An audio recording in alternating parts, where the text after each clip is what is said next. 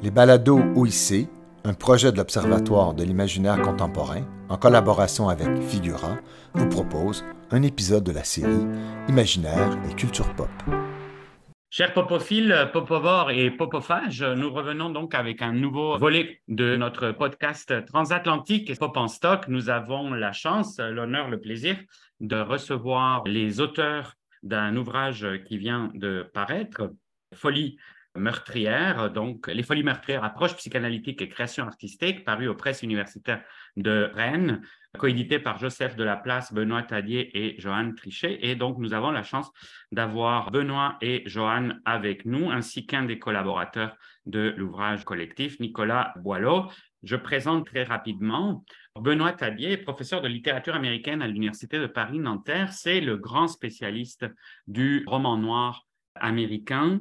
Deux grands ouvrages, Le polar, la modernité, le mal et Front criminel, font vraiment un vaste panorama du roman noir qui, au fond, n'existait pas réellement auparavant. Donc, c'est vraiment une chance.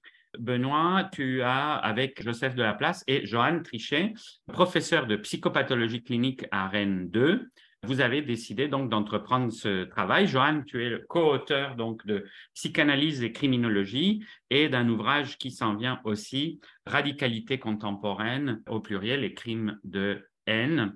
Benoît et Johan, comment euh, s'est venue cette idée d'interroger les folies meurtrières à travers ce double versant donc de la psychanalyse et des arts au sens euh, large? Ce livre, il a une histoire euh, qui est liée à l'actualité mondiale, en fait puisque à la base, c'est une journée d'études que nous devions faire et la pandémie nous a obligés à la repousser plusieurs fois. Et à un moment donné, on s'est dit, bah, on va euh, essayer d'en faire un ouvrage collectif. Donc à la base, c'était une journée d'études où on avait eu l'idée avec des collègues d'un groupe de travail euh, qui s'appelle Kéros, en fait, qui est un groupe de recherche sur création et psychanalyse les membres de Kéros, Joseph Delaplace, donc, qui a euh, co-dirigé le, livre, et puis il y a Christiane Page et Laetitia Jodobel qui ont écrit euh, chacune un chapitre de l'ouvrage. Et avec Kéros, on a des programmes de recherche, et la rencontre avec Benoît, de cette rencontre-là, a émané ce projet qui était à la croisée de nos recherches respectives. Voilà un peu le contexte dans lequel est né euh, ce livre. Ce qui est bien, je pense, c'est qu'on cherche vraiment des approches plus pluridisciplinaires. Je pense que sur cet objet-là, c'est vraiment très intéressant. Le rapport entre la création artistique et les passages à l'acte meurtrier, je crois que c'est très intéressant de pouvoir sortir un peu de sa discipline habituelle. J'imagine que pour un psychanalyste que je ne suis pas, mais que Johan est, qui pourra compléter de ce point de vue-là, mais je pense que c'est très intéressant d'avoir recours aussi aux représentations artistiques du meurtre et de voir comment on peut les confronter au réel, justement, est-ce qu'elles nous apprennent sur le réel. Et pour moi qui travaille sur les fictions, c'est un petit peu le contraire, c'est-à-dire de voir comment dans la réalité clinique, on peut approcher ces événements et ces actes qui sont toujours très énigmatiques et qui sont au centre de la littérature, et pas d'ailleurs seulement de la littérature policière, hein. c'est vraiment... Euh, depuis qu'il y a de la littérature, il y a des histoires de meurtre et elles sont vraiment fondamentales. Donc c'est aussi une façon de regarder d'un autre angle ce qu'on a l'habitude de considérer toujours un peu de la même façon. Et de mon point de vue, j'ai énormément appris justement en lisant les collaborations et les articles des autres euh, personnes qui ont euh, travaillé sur ce sujet parce que justement elles viennent d'autres horizons et donc on se rend compte que ça renouvelle totalement les problématiques qu'on a l'habitude de toujours traiter un peu de la même façon. Vous vous adressez à quelque chose qui reste au fond, malgré quantité presque industrielle de livres, d'articles qui évoquent ces folies meurtrières, il reste qu'à la base, même maintenant, donc euh, malgré toutes les tentatives de la psychiatrie, la psychanalyse, la psychologie, etc., etc., ça reste quand même foncièrement énigmatique. Et je pense que c'est très intéressant que vous partiez un peu de cette énigme. On connaît la théorie, l'hypothèse freudienne donc de la pulsion de mort.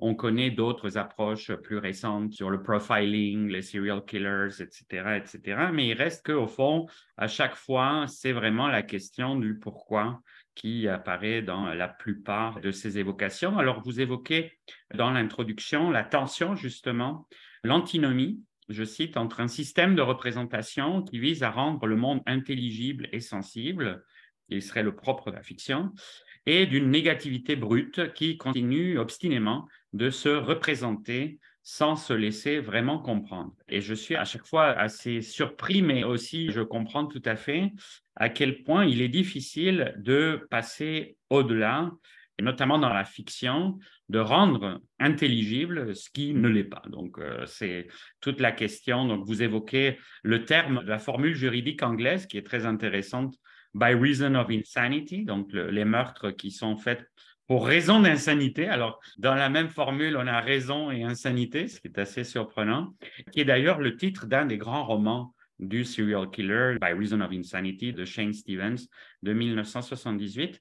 Je pense que c'est intéressant justement de voir comment l'interaction entre la tentative de comprendre ça dans les fictions et dans l'art, en parallèle à la tentative de comprendre dans le discours clinique, dans le discours plus euh, psychanalytique, psychologique, etc. Justement, il y a un point qui me semble crucial que vous évoquez, qui est la question du pourquoi. La question du pourquoi renvoie tout de suite à l'énigme, parce que pour bon nombre de sujets, finalement, ils sont dans l'impossibilité d'expliquer le pourquoi. Ou s'ils peuvent en expliquer quelque chose, malgré tout, ça leur reste très opaque.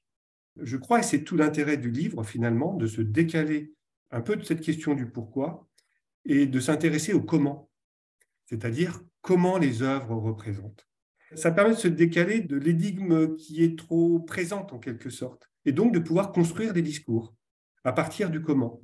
Chacun des auteurs, à leur manière, dans le fond, ils ont essayé de répondre à des comment. Comment c'est mis en scène? Où là, finalement, on peut produire du discours. Face à des passages à l'acte, où bien souvent, on rencontre très rapidement l'indicible et l'impensable. Dans la clinique, hein, c'est ça qu'on rencontre. D'ailleurs, euh, dans l'introduction aussi, vous avez articulé l'ouvrage autour de trois parties et aussi d'une sorte de dialectique.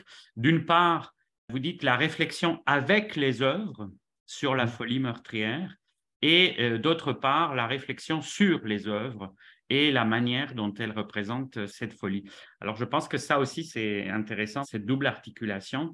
Il y a une certaine historisation quand même dans le livre, on passe par différentes étapes à travers différentes œuvres et je pense qu'à chaque moment, c'est intéressant de voir que même s'il y a une évidente continuité dans ces figures, dans ces meurtres, etc., il y a aussi des transformations notamment avec les sœurs Papin, tout l'aspect de l'évolution du regard qu'on pose sur ce crime.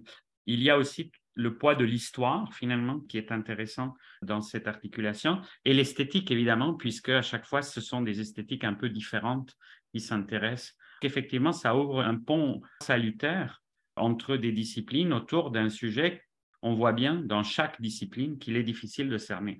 Donc, euh, je, pense que euh, d'embrayer un peu sur ce que tu dis euh, sur le rapport entre l'esthétique et le meurtre. Je pense que ça, c'est très intéressant euh, dans les deux sens, c'est-à-dire que il y a effectivement des esthétiques ou des œuvres de différentes époques et de différents genres qui permettent de représenter ces actes meurtriers. Ce sont toutes des œuvres d'art auxquelles on s'intéresse. C'est pas des comptes rendus de journaux ou des, donc c'est comment finalement il y a une sorte de solidarité entre euh, le sujet lui-même et puis euh, l'œuvre et son esthétique. Finalement, euh, l'une est aussi la condition de l'autre dans ce sens-là. Après tout, tout le roman policier le témoigne, c'est un genre dont toute l'esthétique est justifiée par l'idée du meurtre et se construit entièrement dessus. Et finalement, le meurtre est un prétexte, on pourrait presque dire, à la construction d'un genre et de son succès depuis plus de 150 ans. Donc c'est quand même une sorte de source inépuisable, on peut dire là, d'histoire et de fiction. Et c'est ça que je trouve également très intéressant. C'est-à-dire pas seulement comment les œuvres expliquent les meurtres, mais comment les meurtres expliquent les œuvres, en disant. En fait, ça commence par le texte fondateur de Thomas de Quincy, le meurtre considéré comme un des beaux-arts. Et c'est vrai qu'on dit toujours Edgar Allan Poe, le créateur de la formule du roman policier, mais la réalité, c'est que le texte de Quincy, il va directement au cœur de cette problématique, puisque c'est une sorte de compte rendu avec beaucoup d'humour noir, très macabre, très britannique, mais un compte rendu de crimes célèbres de son époque. Et c'est vrai que, comme tu dis, c'est un genre entièrement bâti sur ça. C'est-à-dire que ce qui est d'ailleurs un peu inquiétant de savoir à quel point ce sont des milliers de livres, de romans, de nouvelles, de films, de séries télé, de jeux vidéo, etc., etc., qui reposent sur une fascination très claire sur cette question, avec une interaction d'ailleurs très intéressante entre les crimes réels et les crimes de fiction. Peut-être qu'on peut justement embarquer, Benoît, sur ce que toi tu as étudié, qui est l'émergence de la figure du psychopathe sous ce terme dans le roman noir américain de l'après-seconde guerre mondiale. Pour toi, c'est justement, il y a une interaction importante entre l'époque et l'émergence de cette figure. Tu parles justement de trois niveaux, disons, qui ont influencé. D'un côté, l'ordre social qui censure l'expression des troubles psychiques chez les anciens combattants de la Deuxième Guerre mondiale. Ça, j'ai trouvé très intéressant parce qu'on en a parlé beaucoup pour le Vietnam. C'est là qu'avec le Vietnam, on commence à parler de post-stress syndrome. Mm-hmm où on commence aussi à évoquer la figure des vétérans perturbés qui apparaît dans la fiction, etc., mais dans la vie aussi, malheureusement, et où il y a des liens qui se tissent avec le grand boom du serial killing des années 70-80. Mais en fait, tu le fais remonter bien en amont. Beaucoup de gens pensent que, bon, on pense à Psychose tout de suite de Robert Bloch, qui est un roman de 1959. En fait, on pense plutôt au film de Hitchcock. Beaucoup de gens pensent à Bloch et Psychose, mais tu parles bien d'une sorte de généalogie de cette figure et tu le relis premièrement à la question des vétérans et l'indicible de ce qui s'est passé dans la Deuxième Guerre mondiale. Oui, alors à tous les sens du terme indicible, d'ailleurs, à la fois parce qu'on ne veut pas le formuler, mais aussi parce qu'il n'y a pas d'endroit où on peut lier des récits de ce type à cette époque-là. Donc ça reste quelque chose de refoulé à la fois sur le plan personnel et sur le plan du discours social, si on veut. Et je crois d'ailleurs de manière plus générale qu'effectivement, il y a une histoire de la folie, même s'il y a des constantes, il y a quand même des formes historiques euh, suivant les lieux, les traumatismes collectifs, les guerres, les conflits, etc., qui provoquent des certaines formes de pratiques euh, de folie et de violence. Je pense que ça se reflète dans l'histoire même du roman policier, puisque les, meurtre dans la rue Morgue, ça représente aussi des phobies de l'époque euh, liées à beaucoup de choses, à la fois euh, aux peurs de la Révolution, à l'agitation ouvrière, à la guillotine, si on se remémore la tête coupée avec un rasoir, enfin toutes sortes de choses, des crimes raciaux aussi, etc. Mais pour ce qui est du roman noir au XXe siècle, il y a vraiment trois grandes générations qui sont celles de l'après-première guerre mondiale, après-deuxième guerre mondiale et après-guerre du Vietnam. En tout cas, quand on est aux États-Unis, c'est assez frappant. Et ce sont donc des gens qui ont souvent fait cette guerre ou qui, même s'ils ne l'ont pas faite physiquement, ont baigné dedans à procuration, si j'ose dire, pour pouvoir en parler de cette manière. Et je crois qu'il y a un rapport direct entre la guerre des tranchées et puis les guerres de gangs des années 20. Je pense qu'il y a aussi un rapport euh, assez fort entre la Deuxième Guerre mondiale et l'émergence du psychopathe dans la culture américaine de l'après-deuxième guerre mondiale, que je distinguerais justement du serial killer. C'est pas tout à fait pareil, puisque euh, on peut être serial killer et psychopathe, mais on peut être psychopathe sans être serial killer. Et le serial killer, effectivement, il apparaît vraiment un peu plus tard. Enfin, il y a toujours eu, il y a eu Jacques Léventreur, il y en a plein, mais comme forme un peu culturelle disséminée aux États-Unis, c'est effectivement vraiment dans les années 60 qu'on voit une sorte de généralisation mais pour revenir au psychopathe, un moment, euh, ce qui m'intéresse justement, c'est cette conjonction entre, d'un côté, une guerre qui a été massive, qui est la guerre où le plus d'Américains ont jamais participé. C'était à peu près 18 millions de personnes qui ont été mobilisées, ce qui est énorme, y compris un million et demi de femmes. C'est une guerre qui a toujours été présentée d'une manière euh, très positive, contrairement à la guerre du Vietnam, qui est quand même conçue assez rapidement comme une mauvaise guerre qu'il fallait pas faire et qui était d'ailleurs ne disait même pas son nom et qui ensuite, euh, un peu comme la guerre d'Algérie en France, s'est terminée par un fiasco. Là, il s'agissait plutôt quand même d'une bonne guerre contre l'ennemi nazi, fasciste. Avait vraiment les bons d'un côté, les méchants de l'autre.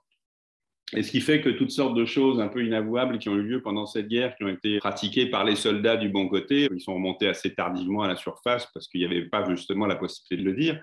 Ne serait-ce que par exemple les viols commis par des soldats américains ou même français en Italie ou autres, c'est des choses qui ont été longtemps cachées, qui sont remontées qu'assez tard. Et puis il y a eu aussi énormément d'expériences traumatiques il y a eu énormément euh, de euh, personnes qui sont revenues avec ce qu'on appelle aujourd'hui euh, effectivement le PTSD, un syndrome post-traumatique, mais qui à l'époque n'avait pas de nom, qui était mal pris en charge. Il y a eu un film d'ailleurs très intéressant de John Huston qui a été fait juste après la guerre. Lui-même était d'ailleurs engagé dans l'armée américaine comme caméraman. Et puis il a fait un film donc, qui a été d'ailleurs commissionné par l'armée américaine pour montrer comment les hôpitaux psychiatriques prenaient en charge les soldats traumatisés après la guerre.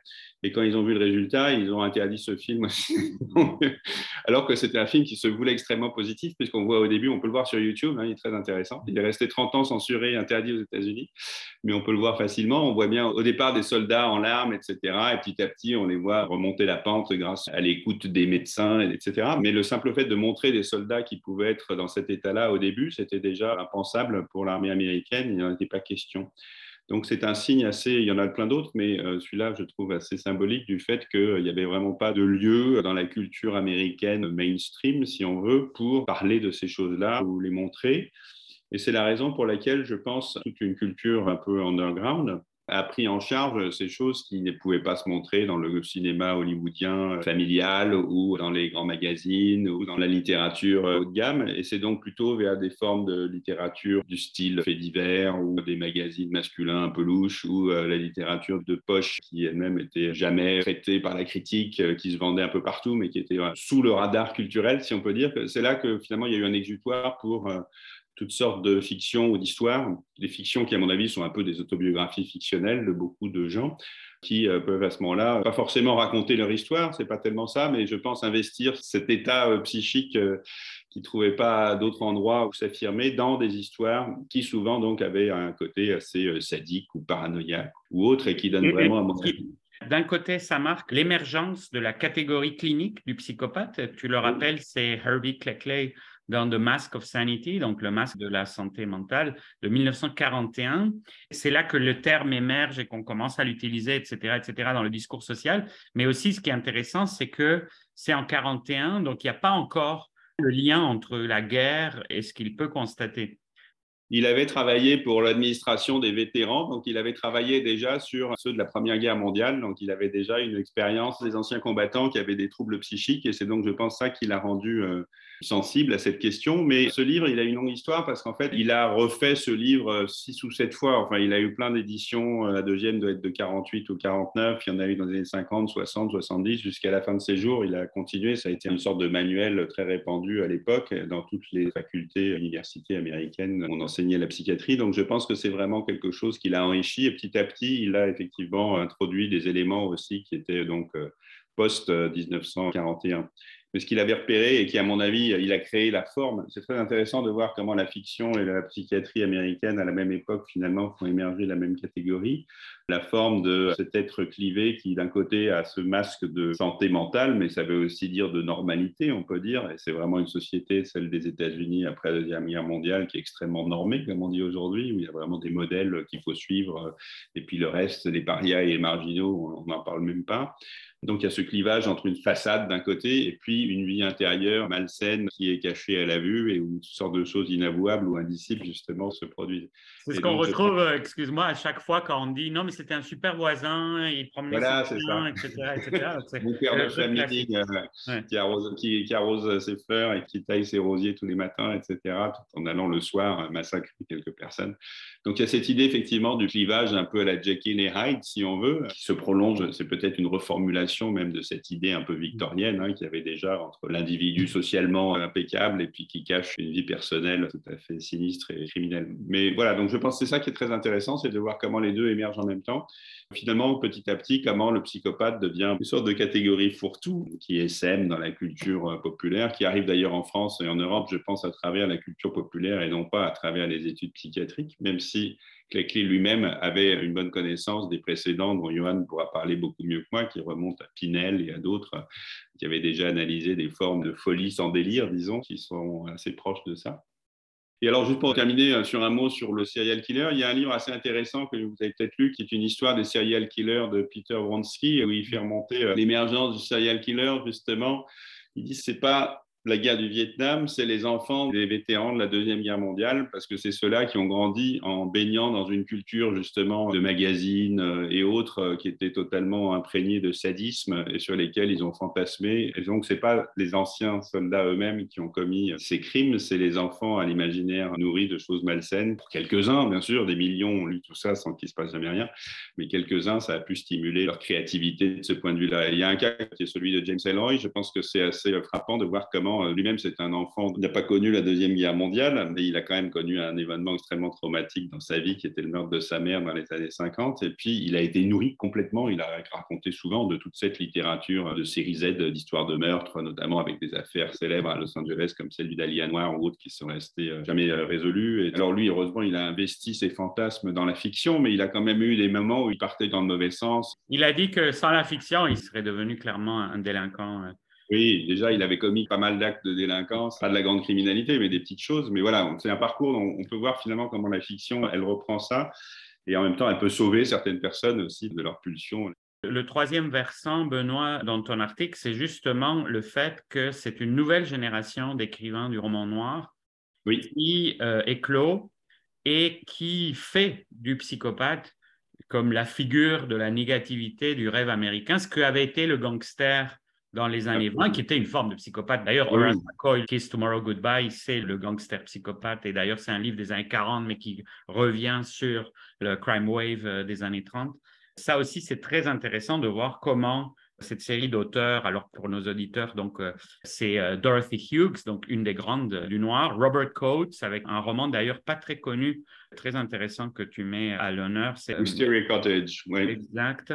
Robert Bloch, bien sûr, McCoy, je viens de citer, mais aussi Patricia Highsmith, évidemment, et surtout Jim Thompson. Et c'est vrai que toute cette nouvelle génération qui réinvente finalement le format du noir qui avait été formé dans les années 20 puis 30 et que tu as analysé justement dans le polar La modernité elle-même, et là, c'est une nouvelle génération qui emmène des nouveaux sujets, des nouveaux thèmes, des nouvelles obsessions, dont celle du psychopathe. Et je pense qu'une des choses qui est troublante, justement, c'est que cette grande négativité du noir américain par rapport à l'optimisme officiel de l'Amérique, finalement se radicalise progressivement. Et bien sûr, le détective, bon, on l'oublie un peu, ou bien il est lui-même un peu bizarre parce qu'il devient... Oui, alors le détective devient lui-même un méchant. Hein. Euh, si on regarde le Mike Hammer de Mickey Spillane, qui était quand même l'auteur le plus vendu aux États-Unis après la Deuxième Guerre mondiale, ce qui est quand même intéressant aussi, alors qu'il était absolument honni par les critiques qui trouvaient que c'était un fasciste sadique, etc., ce qui est peut-être pas complètement faux, même si c'est un écrivain digne d'intérêt et qui écrit de manière très puissante. Mais on voit bien que son propre détective est une sorte, dire c'est un vétéran de la guerre, et il dit qu'il a découvert le goût de la violence en se battant dans les îles du Pacifique contre les Japonais. Donc il y a quand même des, des liens assez directs entre tout ça. Ce qui est intéressant, c'est le côté finalement un peu séduisant de cette figure. C'est très ambivalent, bien sûr, parce que ça reste un meurtrier. Il n'est jamais présenté de manière euh, totalement à le dédouaner, si on veut. Mais en même temps, en tant que figure marginale, et d'ailleurs dans une époque où les marginaux, euh, justement, deviennent un peu des figures centrales du roman noir, puisqu'on prend le point de vue inverse de celui de la société, c'est un peu finalement le marginal entre les marginaux. Il y a des marginaux alcooliques, homosexuels, des prostituées, des criminels, etc. Et au-delà, il y a le psychopathe tueur qui est finalement le plus lucide de tout, parce que c'est aussi celui qui est le plus condamné de tous. Et c'est ce qu'on voit bien dans les romans de Jim Thompson, où il y a d'ailleurs une très belle scène que je cite à la fin du roman, où il se joue de son psychiatre, justement. D'ailleurs, ça reprend un peu ce que Nicolas analyse dans son roman aussi, c'est la manière dont finalement, au-delà même des moyens d'analyse psychiatrique ou psychanalytique, parfois la folie va même au-delà de ça et finalement renverse complètement toutes les capacités curatives, disons, de ces systèmes en en faisant au contraire des armes qui se retournent contre la société. Donc c'est assez fort, oui, c'est vraiment un grand moment, je pense. D'ailleurs, tu soulignes, c'est très intéressant, la dialectique entre Spillan et Thompson. Et c'est vrai que ces deux auteurs constituent aux antipodes pour des raisons euh, esthétiques, biologiques, euh, existentielles, etc. Mais au fond, ce qui est très curieux, c'est que ces deux auteurs totalement hantés par la pulsion de mort et qui en prennent deux visions complètement différentes. Et qui parlent finalement de manière assez similaire du meurtre. Sauf que dans un cas, c'est le détective qui le commet, et dans l'autre, c'est le tueur euh, psychopathe. Mais finalement, ce personnage est à peu près le même. Donc, c'est assez intéressant de voir ça. Qui d'ailleurs, dans Thompson, est parfois le shérif extrêmement inquiétant. Dans ton article, on voit très bien l'articulation entre l'histoire culturelle, le discours social, la psychiatrie, la fiction, et on voit justement que c'est pas anodin l'irruption tout à coup de ces figures-là. Et je pense qu'il y aurait un livre très intéressant à faire sur la fiction noire du psychopathe dans l'émergence, etc. Parce que c'est vrai que ça devient vraiment une des grandes figures. À la fois, c'est parce que c'est aussi clairement une des grandes réinventions du mal qui est centrale. Et c'est peut-être la visage du mal le plus radical qu'on connaisse dans notre monde contemporain. Ce qui est troublant, effectivement, c'est l'empathie de ces auteurs de vouloir prendre le contre-pied total de la société de l'après-guerre américaine. C'est ce qu'on a toujours dit du film noir, qui correspond à la même époque, qui d'ailleurs adapte beaucoup de ses romans, etc. Mais c'est vrai que tout à coup, on a ce truc surprenant où des centaines de films prennent le contre-pied de ce qu'on associait jusque-là à Hollywood et à l'Amérique, etc. Donc, ça devient vraiment cette figure. On fait un saut dans le temps, mais pas tout à fait, puisque on va parler d'un roman qui se passe dans les années 50. Tu vas nous en parler, Nicolas Boileau. Donc, tu as fait ton analyse sur le roman adapté d'ailleurs au cinéma par la suite, L'Asile, du pape un peu de ce qu'on appelait le néo-gothique, Patrick McGrath. Donc, Nicolas Boileau, tu es maître de conférence à Aix-Marseille. Tu es l'auteur d'un livre qui s'en vient sur le symptôme, justement, dans la littérature britannique, qui va paraître chez Palgrave. Justement, dans l'asile, il y a un peu cette problématisation que Benoît venait d'évoquer entre discours psychiatrique, folie, narrateur infiable, puisque ça, c'est aussi une des choses chères à Jim Thompson qu'on vient juste d'évoquer. Qu'est-ce qui t'a poussé à t'intéresser à cet ouvrage de McGrath?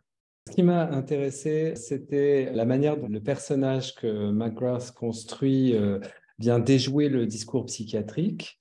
Il y a un discours dans le roman qui, au départ, se présente comme étant un discours justement qui est capable d'expliquer les causes.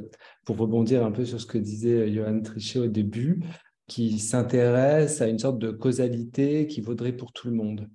Et le psychiatre est finalement mis à mal ou son discours est sans arrêt remis en question par l'errance criminelle de Stella, cette femme qui euh, accumule, alors criminelle, elle n'est pas criminelle au sens des sociopathes ou des serial killers, elle est criminelle un peu vis-à-vis -vis de la morale, elle commet l'adultère euh, et elle délaisse son fils en laissant son fils mourir lors d'une noyade, en n'agissant pas, elle est qualifiée de folle.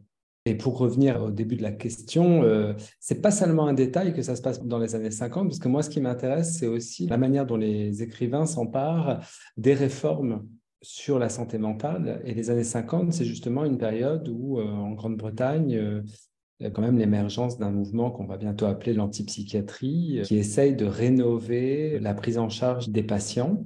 Dans l'asile de McGrath, l'hôpital psychiatrique n'est pas une toile de fond, en fait, c'est vraiment un acteur de la machinerie de la fiction, puisqu'au départ, c'est un asile qui nous est présenté comme étant une prison euh, un peu comme le discours du psychiatre sans faille, et en fait, à la fin du roman, euh, ben, on s'aperçoit que le système technologique mis en œuvre euh, n'est pas à la hauteur ou n'est pas euh, aussi euh, performant que ce qui avait été annoncé. Il génère carrément de la folie, en fait. C'est aussi le titre du roman, euh, Asylum, et aussi avec des réminiscences poesques, toujours chez McGrath, et donc ce côté néo-gothique. Un des personnages principaux s'appelle Edgar, justement, je pense que ce n'est pas anodin, puisqu'il y a le célèbre truc sur l'asile pris par le fou, donc une des célèbres nouvelles d'Edgar Allan Poe, et que le psychiatre lui-même à la fin du livre, on en vient à douter un peu de son propre rôle dans l'histoire.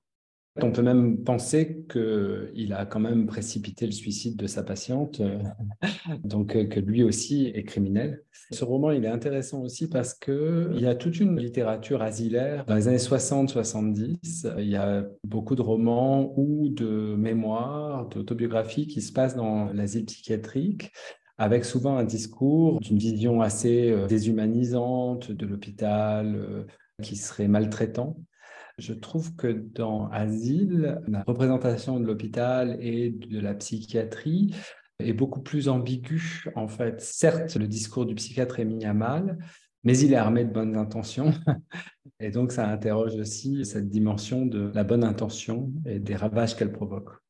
Le roman, euh, rappelons-le, je pense qu'il est des années 90, je pense. C'est ça, fin des années 90 et l'action se passe fin des années 50. C'est sûr que McGrath est lui-même dans l'après-antipsychiatrie et dans l'après-Foucault, etc., etc. Même au moment où l'asile devient un trope de la littérature d'horreur et des films d'horreur et des jeux vidéo, etc., etc. Il se situe dans cette euh, manière de révisiter l'institution très, très contestée par Foucault, justement, euh, historiquement. Tu te poses la question du pourquoi le discours psychiatrique rate dans sa fonction thérapeutique. N'oublions pas que Patrick McGrath est lui-même fils de psychiatre, ce qui n'est pas anodin. Il a grandi dans les hôpitaux psychiatriques de son père, en fait. Et tu relis le ratage du discours psychiatrique à l'échec du récit. Tu écris La folie permet de reposer les limites du récit. C'est ce qui le rapproche du grand classique euh, anglo-saxon du unreliable narrator, donc du narrateur non fiable, The Good Soldier de Maddox Ford. C'est une manière de revisiter ce narrateur euh, peu fiable ou de le revisiter et de le remasquer ou de le revoiler en lui donnant euh, tous les atours du discours scientifique quand même. Et ça, c'est quelque chose que McGrath avait déjà exploré dans Dr. Haggard's Disease, avec la médecine somatique, la médecine physique. Et puis, euh, dans l'asile, il s'intéresse plutôt à la psychiatrie, avec cet angle que je trouve assez intéressant, c'est-à-dire que Cleve n'est ni fou au sens euh, des personnages extraordinaires de la littérature gothique ou fantastique, il y a quelque chose, disons, d'intéressant dans la manière dont il se colle au discours scientifique. et dont il n'en démord pas, même quand ses patients, en l'occurrence Edgar puis Stella, le mettent à mal, remettent en cause en fait son savoir. L'irruption de l'affect, puisque c'est l'amour aussi qui est représenté systématiquement comme source de pathologie. Il y a un côté très inquiétant dans la manière de représenter l'amour romantique et qu'il est lui-même dépassé par ses affects. C'est ça, il s'imagine, il fantasme un peu les conditions de cette relation adultérine, de la manière dont Stella se laisse posséder par les autres hommes. Il y a quelque chose qui l'interroge ici et qui explique en partie son attrait pour elle ce qui est une manière un peu de renverser la question, puisque d'ordinaire, euh, on s'intéresse plutôt à la personne qui a commis le crime, mais là, finalement, on s'intéresse à la personne qui s'intéresse à celle qui a commis le crime. Donc, il y a une sorte de déplacement. Qu'est-ce que tu penses de l'adaptation euh, cinématographique de 2005 je la trouve assez faible, pour être honnête. Bon, elle est très conventionnelle hein, dans la narration, dans la manière de raconter. Elle est très fidèle sur le plan de l'histoire, mais je la trouve assez fade. La complexité du dispositif narratif disparaît. Rappelons que Cronenberg avait adapté un autre grand roman de McGrath, donc euh, sur la schizophrénie, Spider, mais Cronenberg était resté un peu plus fidèle à l'esprit de McGrath. Spider, oui, oui, là c'est vraiment le jour et la nuit entre Spider et l'adaptation de Asylum. Je disais fade aussi parce que c'est le problème de l'adaptation lorsqu'elle prélève en fait du roman uniquement l'histoire en fait, plutôt mm. que le dispositif narratif. C'est un des travers de l'adaptation. C'est ce que Truffaut et l'école des cahiers du cinéma critiquaient du cinéma de papa et des adaptations françaises des années 50. C'était juste le fétichisme de l'intrigue, mais pas s'intéresser à comment c'est.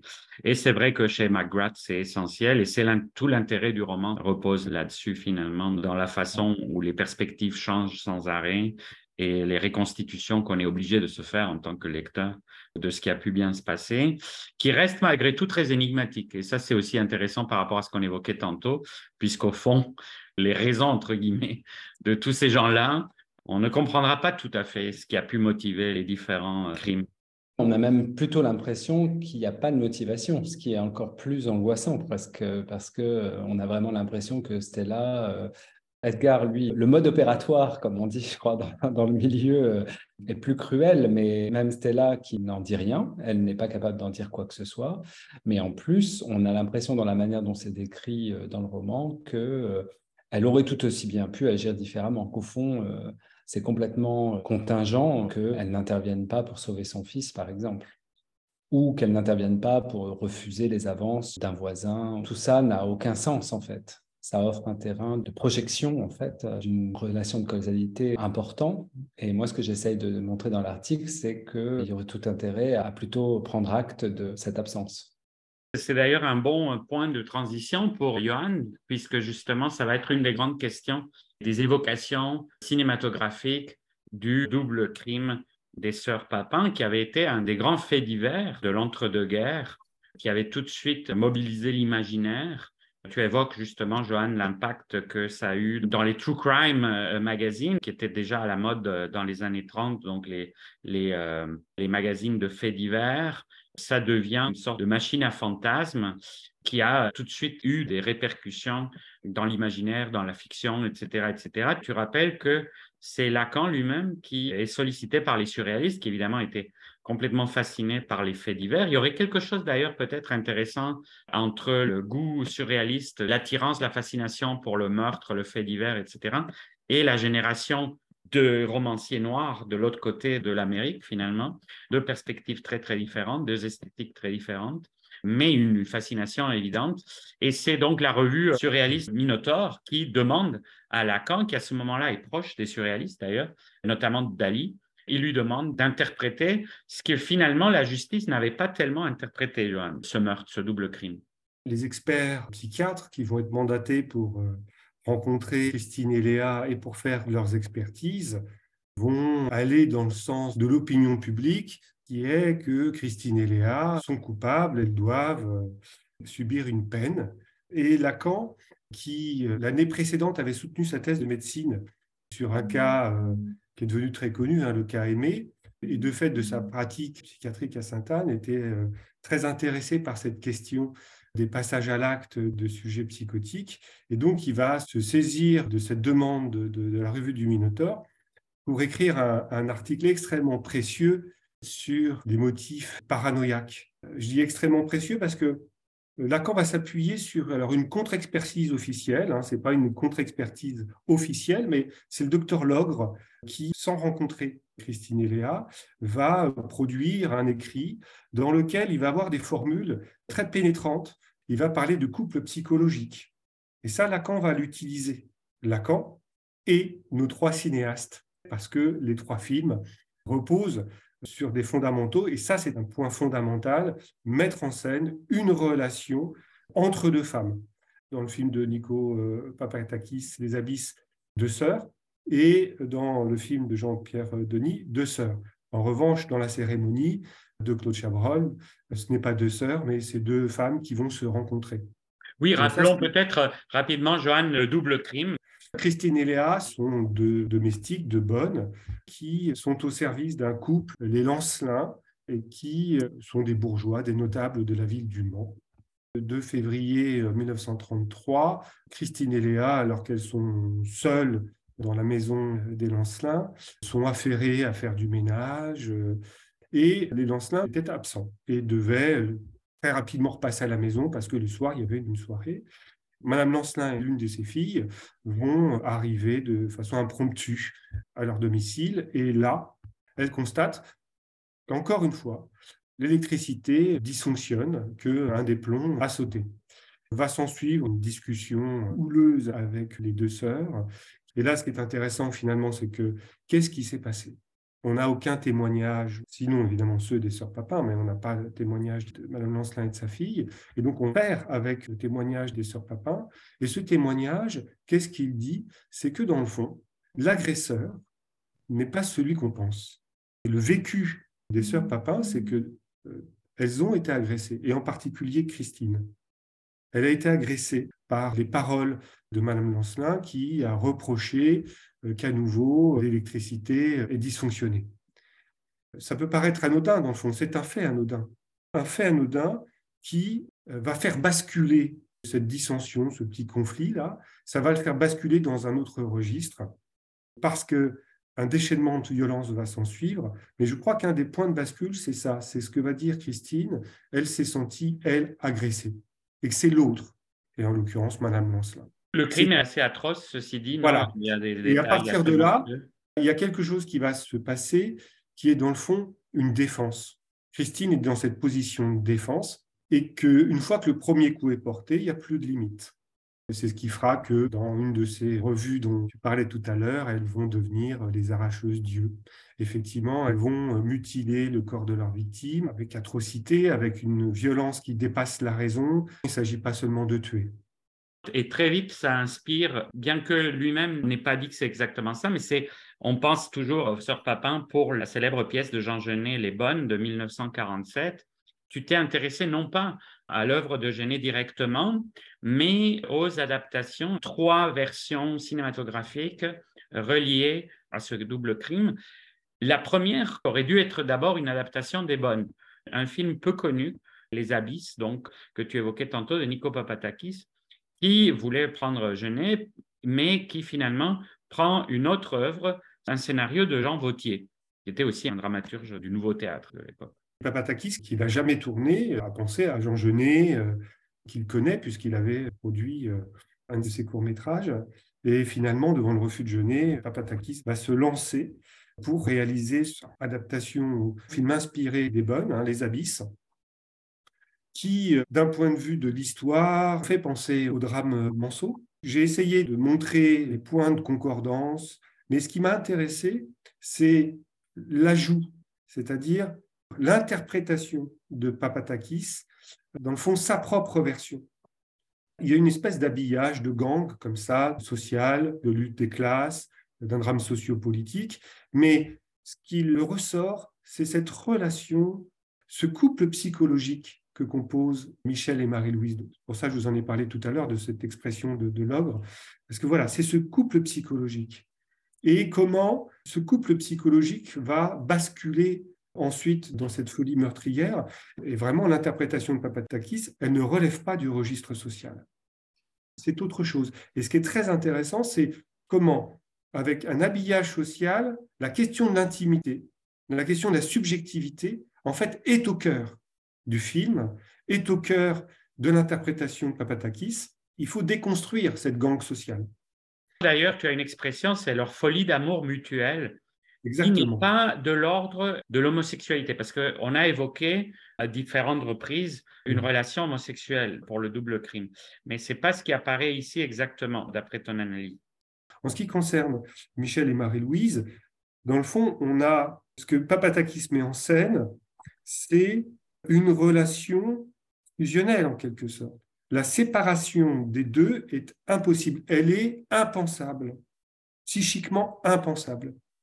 Le ressort, hein, ce qui fait bascule, c'est que quand la fille de la maison, hein, les patrons de Michel et Marie-Louise, envisage, évoque la possibilité de les séparer. En pensant à bien, c'est ça qui est aussi intéressant, c'est qu'elle pense qu'elle va les séparer pour leur bien. En réalité, elle n'a pas mesuré le type de relation qui existe entre les deux sœurs.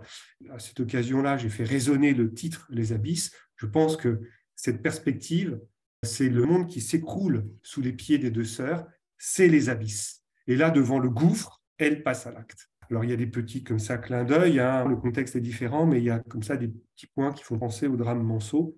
Le ressort, c'est une interprétation davantage basée sur la subjectivité des deux sœurs. Ce voile social, il faut arriver à le déchirer pour aller sur l'interprétation de Papatakis. Quelques décennies plus tard, c'est Claude Chabrol qui avait été donc Voilà. le grand analyste. On pourrait parler de dissection dans ce cas de la bourgeoisie des Trente Glorieuses françaises, etc. D'un côté très balsacien, d'ailleurs avec une fascination tout à fait balsacienne pour le crime comme révélateur social. Donc c'est Chabrol qui ne passe pas directement par les sœurs papa. Encore une fois, c'est intéressant. Il adapte le roman de Ruth Rendell, donc roman policier avec un aspect noir, euh, L'analphabète en français, qui était lui-même librement inspiré des sœurs Papin d'après Ruth Rendell. Donc là, on a plusieurs paliers de décalage, si on veut, par rapport à l'évocation initiale. Le projet de Chabrol, c'est de croiser ce qu'il a déjà fait, bourgeoisie et criminalité. Deux thématiques qui l'intéressent, dont il se sent sans doute concerné personnellement pour des raisons biographiques, hein, la question de la bourgeoisie, et la question du crime, du criminel. Il a fait plusieurs films sur des sujets criminels. Comme je disais tout à l'heure, là, ce n'était pas deux sœurs. Il va y avoir une rencontre entre Jeanne et Sophie. C'est un film qui a là pour le coup un habillage encore plus important euh, du point de vue social, de la lutte des classes, notamment à partir de jeux de mots. Ça, c'est un point qui, moi, me paraît important chez Chabrol, c'est le jeu sur le signifiant. Le premier, c'est bonne. Parce qu'en effet, Sophie va être engagée comme bonne. Et il y a une scène euh, humoristique sur bonne. Georges Lièvre, le père, entrepreneur, industriel, lui trouve ça plutôt flatteur, bonne, bonne à tout faire. Enfin, tout le monde ne sait pas à tout faire. Enfin voilà, ça c'est euh, sa fille qui lui reproche. Et en fait, on va voir au fur et à mesure du film comment euh, de bonne on va passer à boniche.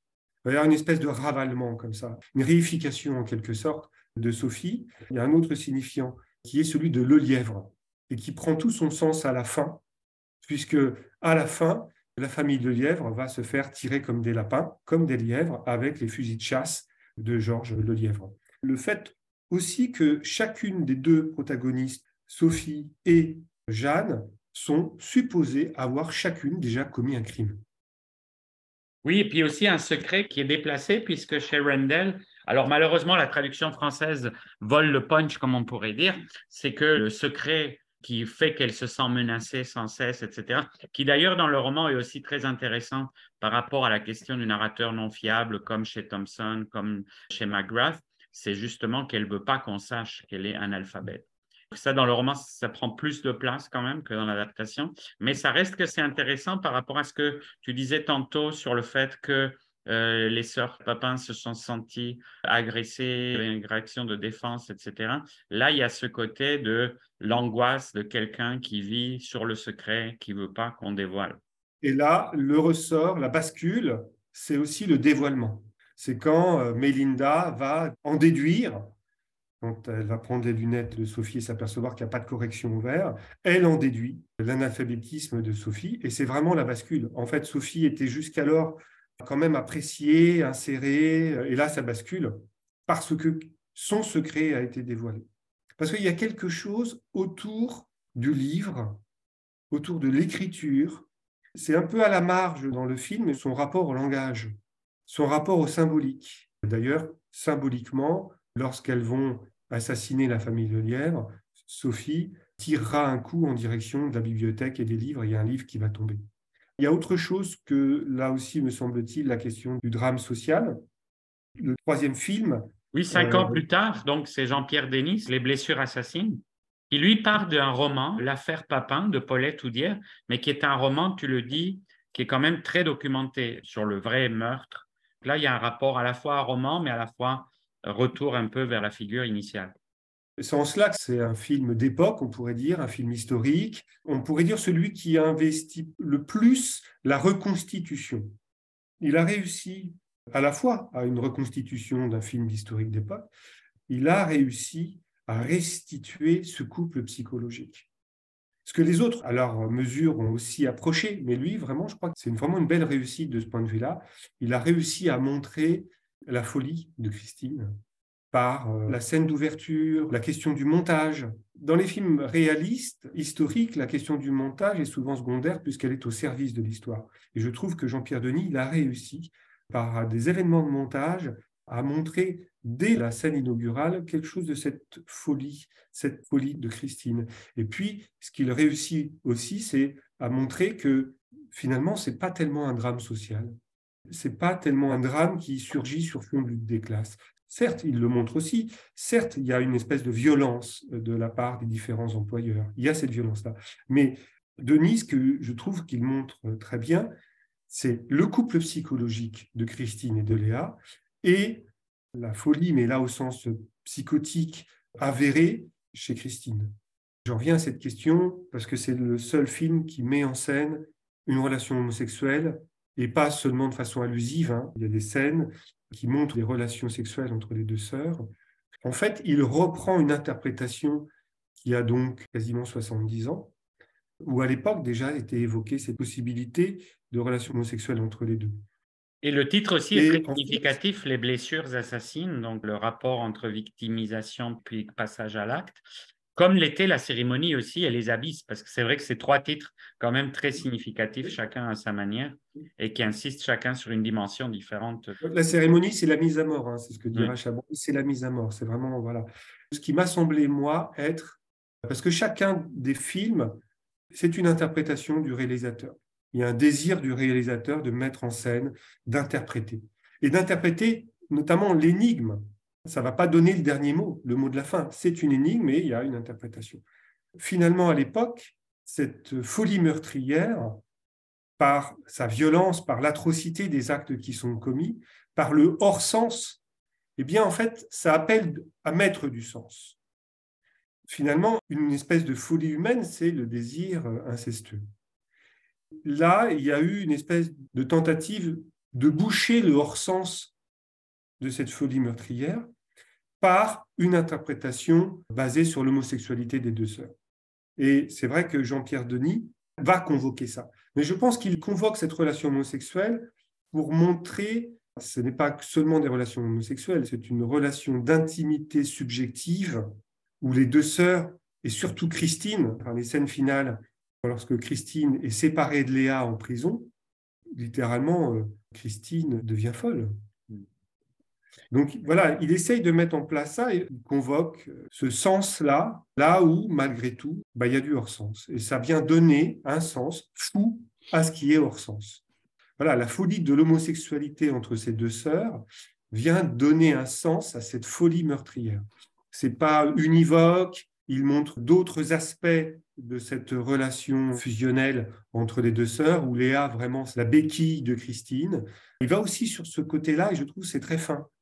Il y a des scènes vraiment où il montre Christine errant dans les rues, dans un désarroi profond. Il montre ça aussi. Je trouve que c'est assez. Euh, tu finis ton article en disant qu'on attend l'adaptation du livre d'Isabelle Bédoué, Les crimes des sœurs Papin, qui a un peu renouvelé l'interprétation, non Oui, tout à fait. Parce qu'on pourrait dire comme ça que Lacan a été euh, le premier ou l'un des premiers à écrire, un des premiers écrits psychiatriques, psychanalytiques. Il y en a eu un certain nombre.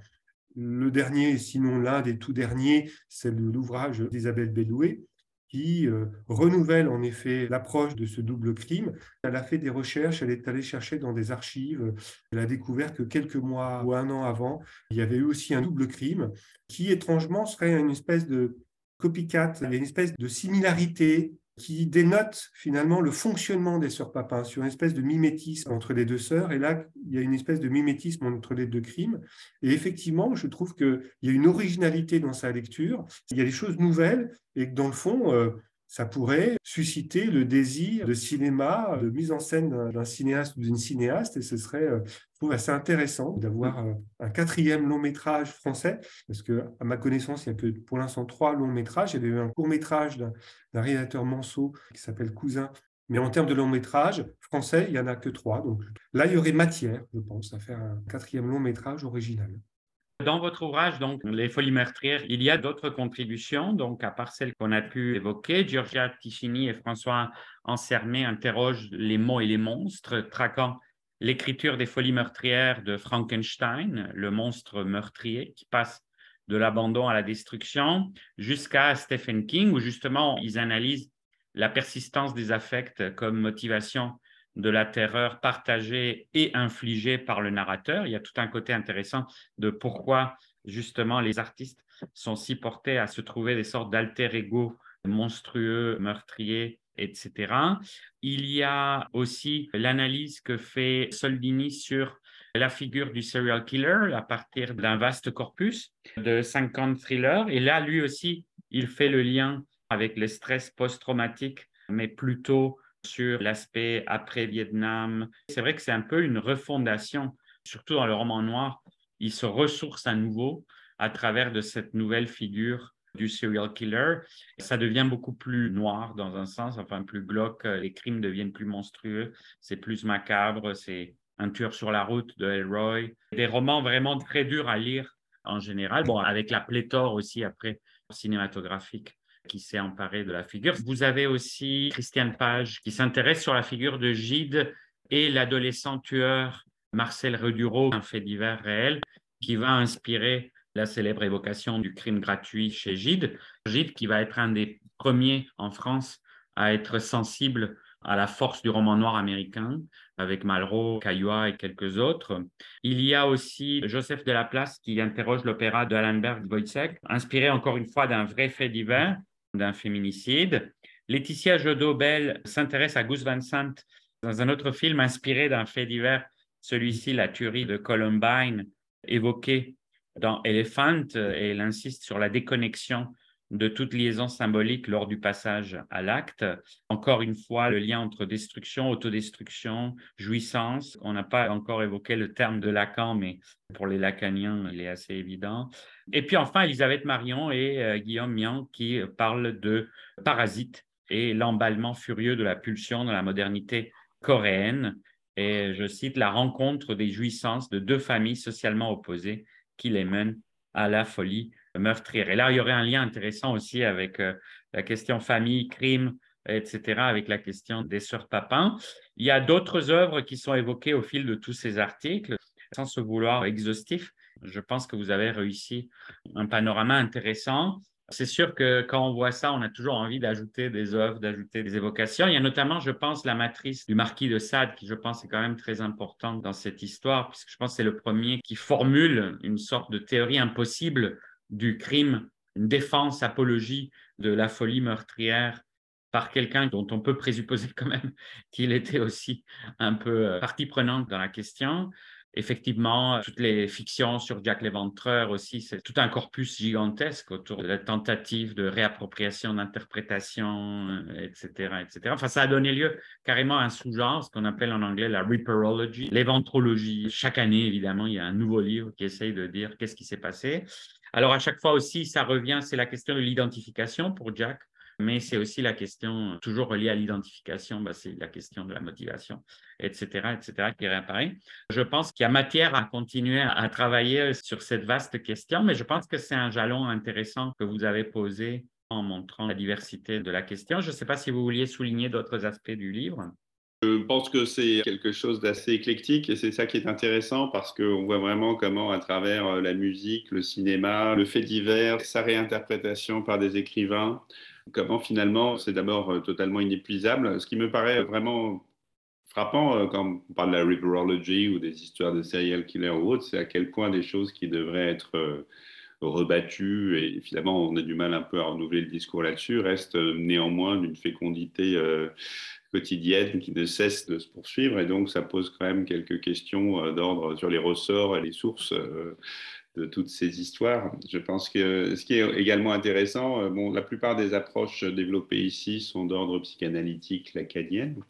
Donc, elles éclairent de manière très intéressante les œuvres elles-mêmes, mais je pense qu'elles laissent aussi bien sentir le fait que on se retrouve toujours en fin de compte face à une énigme, un défaut de sens euh, qui est justement lié à cette histoire de pulsion meurtrière, quel que soit le contexte. Donc je crois que c'est une façon de se confronter 20 fois à la même énigme en revenant toujours finalement un peu à son point de départ. Euh, et c'est peut-être ça d'ailleurs qui fait que ça reste des discours qui sont tellement fascinants, c'est-à-dire que la question n'est jamais réglée. Quoi qu'on fasse, on se retrouve. Elle ne sera jamais. Elle ne sera jamais réglée, exactement. C'est humain. Donc c'est vraiment humain et c'est d'ailleurs, on le dit un peu dans l'introduction, les premiers grands récits humains sont toujours fondés sur des histoires de meurtre et de prohibition. Et finalement, le, que ce soit la Bible ou la tragédie grecque ou autre, euh, euh, ou même l'histoire de Totem et Tabou selon Freud, on commence toujours par un meurtre et sa prohibition, mais il y a ensuite tout l'art et toute la littérature consiste à effectuer le chemin inverse finalement et à revenir au meurtre avant la prohibition et à montrer comment on peut revenir de la culture à la nature et que finalement, c'est jamais un passage acquis. Oui, oui, bah d'ailleurs, souvent dans les généalogies de romans policiers, on fait remonter à Oedipe, mais aussi à Cain et Abel, etc., etc. Et puis aussi, ça me fait penser que je pense qu'en psychanalyse, même la notion de pulsion de mort a été une des plus contestées finalement dans le corpus freudien. Et ce qui est assez intéressant, c'est que le statut même de cette question dans la psychanalyse reste beaucoup plus contesté que la libido, par exemple, sur laquelle, évidemment, on s'est énormément appuyé. Elle est moins contestée maintenant. C'est-à-dire que l'histoire humaine a montré sa réalité. C'est vrai que ça a été euh, contesté. Il faut dire aussi que le contexte euh, n'aidait sans doute pas à cela, c'est-à-dire euh, la démonstration des atrocités que les hommes pouvaient faire de dire, mais finalement, ce n'est pas un accident de l'histoire au sens où ça nous serait extérieur. Certes, il y a le contexte historique et il ne faut pas le minimiser, mais cette euh, potentialité-là, elle est à l'intérieur de nous. Oui, Freud écrit ça à la Première Guerre mondiale, évidemment, et c'est sous l'impact du traumatisme majeur que d'ailleurs, Benoît, tu analyses dans Polar, Modernité et le mal comme la source première du roman noir américain, donc le traumatisme de la Première Guerre qui a été effacé par le traumatisme de la deuxième, enfin effacé, un peu éclipsé, occulté. Euh, les atrocités de la Première Guerre ont été un peu occultées par les atrocités de la Deuxième Guerre mondiale, mais on est un peu comme ça en train d'accumuler, malheureusement, et là, ça repart évidemment en Ukraine, etc. Et c'est vrai que c'est intéressant que Freud en soit amené face à l'immensité de cette horreur à postuler le fait qu'il n'avait peut-être pas pris en compte quelque chose d'autre, euh, complètement différent et qui aurait été une pulsion carrément autre que la pulsion de vie. Euh. Il y a eu quelques livres qui ont été publiés sur la question de la pulsion de mort, etc. etc. Mais bon, c'était illustratif du côté énigme dont on parlait, le fait que même à l'intérieur donc du corpus freudien, ça reste que justement, c'est quelque chose qui a eu plus de mal à s'établir. Je ne sais pas si votre centre de recherche il va continuer à travailler sur cette question. Kéros a un projet de colloque euh, international sur une thématique un peu différente, hein, parce que comme je disais euh, au départ, Kéros, c'est un groupe interdisciplinaire sur euh, les processus de création, sur la création, quand même dans une orientation psychanalytique. Là, il y a un colloque qui est prévu en 2024. Ce qui nous intéresse, c'est l'art, les artistes et leur rapport, et son rapport au social. Donc là, ça va être sur l'art symptôme et fenêtre sur le monde et le malaise contemporain, pour reprendre une expression de Freud, malaise dans la civilisation. D'autres euh, recherches, d'autres manifestations scientifiques peuvent tout à fait venir poursuivre le travail euh, que nous avons réalisé et qui a abouti à ce livre. Hein. Voilà, ça fait partie de mes recherches, cette question euh, de la criminalité, des sujets criminels. Merci beaucoup et merci Johan Merci Benoît. Puis merci donc à tous ceux et celles qui écoutaient et on se revoit bientôt pour un autre Pop en stock transatlantique. Merci d'avoir été avec nous jusqu'à la fin de cet épisode. Les balados OIC sont disponibles sur toutes les plateformes de balado-diffusion et sur le site de l'Observatoire de l'imaginaire contemporain à l'adresse oic.ucam.ca.